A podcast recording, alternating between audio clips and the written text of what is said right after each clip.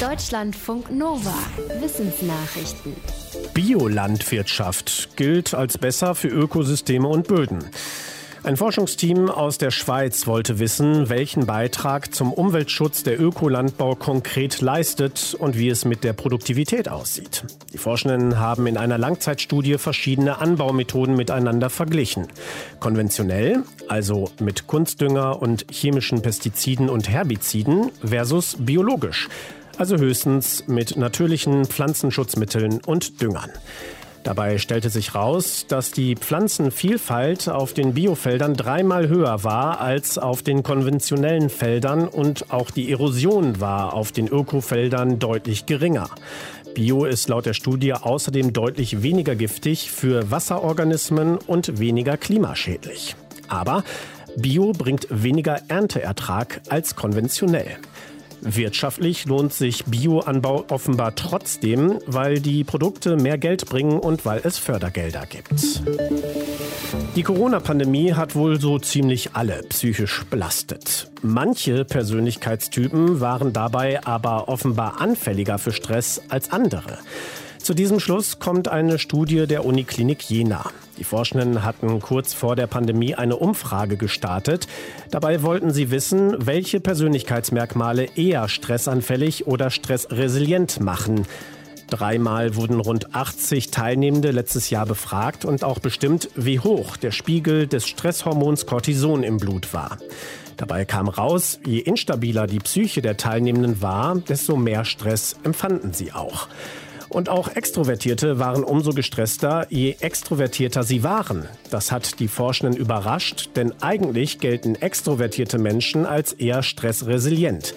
Möglicherweise fehlten ihnen aber die sozialen Kontakte, mit denen sie sonst Belastung teilten. In der zwischenmenschlichen Kommunikation ist der Blickkontakt ein wichtiges Signal, über das wir Absichten einschätzen und unser Verhalten anpassen. Ein Experiment aus Italien hat jetzt ergeben, das funktioniert offenbar auch zwischen Menschen und Humanoiden, also menschenähnlichen Robotern. In dem Versuch sollten 40 Testpersonen in einem Strategiespiel gegen einen Roboter mit einem Kindergesicht antreten. Dabei zeigte sich, wenn der Roboter den Menschen direkt anschaute, brauchten sie viel länger für Entscheidungen und sie passten ihre Strategie seltener an vorangegangene Spielergebnisse, also eine sachliche Grundlage an. Die Forschenden sehen das als Zeichen dafür, dass unser Gehirn den Blick von Robotern als soziales Signal wertet. Wie bei einem menschlichen Gegenüber versuchen wir dann einzuschätzen, was der Roboter denkt und wie er agieren wird. Die Studienleiterin warnt davor, dass humanoide Roboter auch ablenken können und besser nicht in Bereichen eingesetzt werden sollten, wenn man sich konzentrieren muss. Der Ostsee geht immer noch die Puste aus. Eigentlich hatten sich die Anrainerstaaten vorgenommen, die Ostsee bis zu diesem Jahr wieder in einen guten ökologischen Zustand zu bringen. Das hat aber nach Angaben eines neuen Klimareports nicht geklappt. Der bisherige Aktionsplan sah vor allem vor, die Überdüngung zu stoppen. Die hatte dazu beigetragen, dass in einigen Teilen der Ostsee der Sauerstoff zu knapp ist. In solchen Todeszonen können keine Tiere mehr leben. Mittlerweile ist aber wohl nicht mehr nur der Dünger das Problem. Einer der Autoren des Klimareports sagte der deutschen Presseagentur, dass auch der Klimawandel zum Sauerstoffmangel beiträgt. Zum Beispiel, weil sich in wärmerem Wasser weniger Sauerstoff löst. Die genaue Wirkung des Klimawandels auf das Ökosystem der Ostsee ist aber laut dem Forscher noch unklar. Im Oktober wollen die sieben Ostseestaaten ihr Aktionsprogramm von 2007 aktualisieren und neben dem Klimawandel auch Belastungen wie Plastikmüll, Arzneimittel oder Unterwasserlärm berücksichtigen.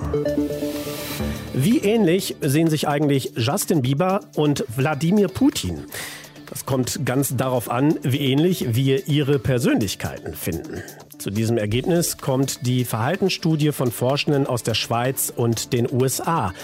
Sie haben Testpersonen Bilder von weißen männlichen Prominenten vorgelegt und sie gebeten, die optische und charakterliche Ähnlichkeit der Dargestellten zu bewerten. Je ähnlicher die Testpersonen die Persönlichkeit von zwei Prominenten fanden, desto ähnlicher fanden sie sie auch optisch. Der gleiche Effekt zeigte sich, wenn man den Probanden die Bilder von Unbekannten vorlegte und ihnen dazu zufällige Informationen über deren angebliche Persönlichkeit gab. Die Forschenden sehen in der Studie einen Beleg dafür, dass unsere Wahrnehmung vom Aussehen von Menschen auch davon beeinflusst wird, wie wir diese Menschen einschätzen. Schlanke, flexible Flossen und glatte Haut. Der Körper von Stachelrochen scheint perfekt fürs schnelle Schwimmen. Mit zwei Ausnahmen. Die Stachelrochenaugen und ihr Maul ragen aus dem sonst stromlinienförmigen Körper heraus. Ein Wissenschaftsteam hat jetzt entdeckt, die hervorstehenden Körperteile behindern die Tiere nicht etwa beim Schwimmen, sondern machen sie noch schneller. Die Forschenden haben verschiedene Stachelrochenmodelle gebaut und sie in einem Wassertank schwimmen lassen und analysiert. Ergebnis: Die hervorstehenden Augen und das Maul verursachen Wasserwirbel. Die sorgen unter anderem für einen geringeren Druck im Bereich vor dem Rochen. Dadurch kann er schneller schwimmen.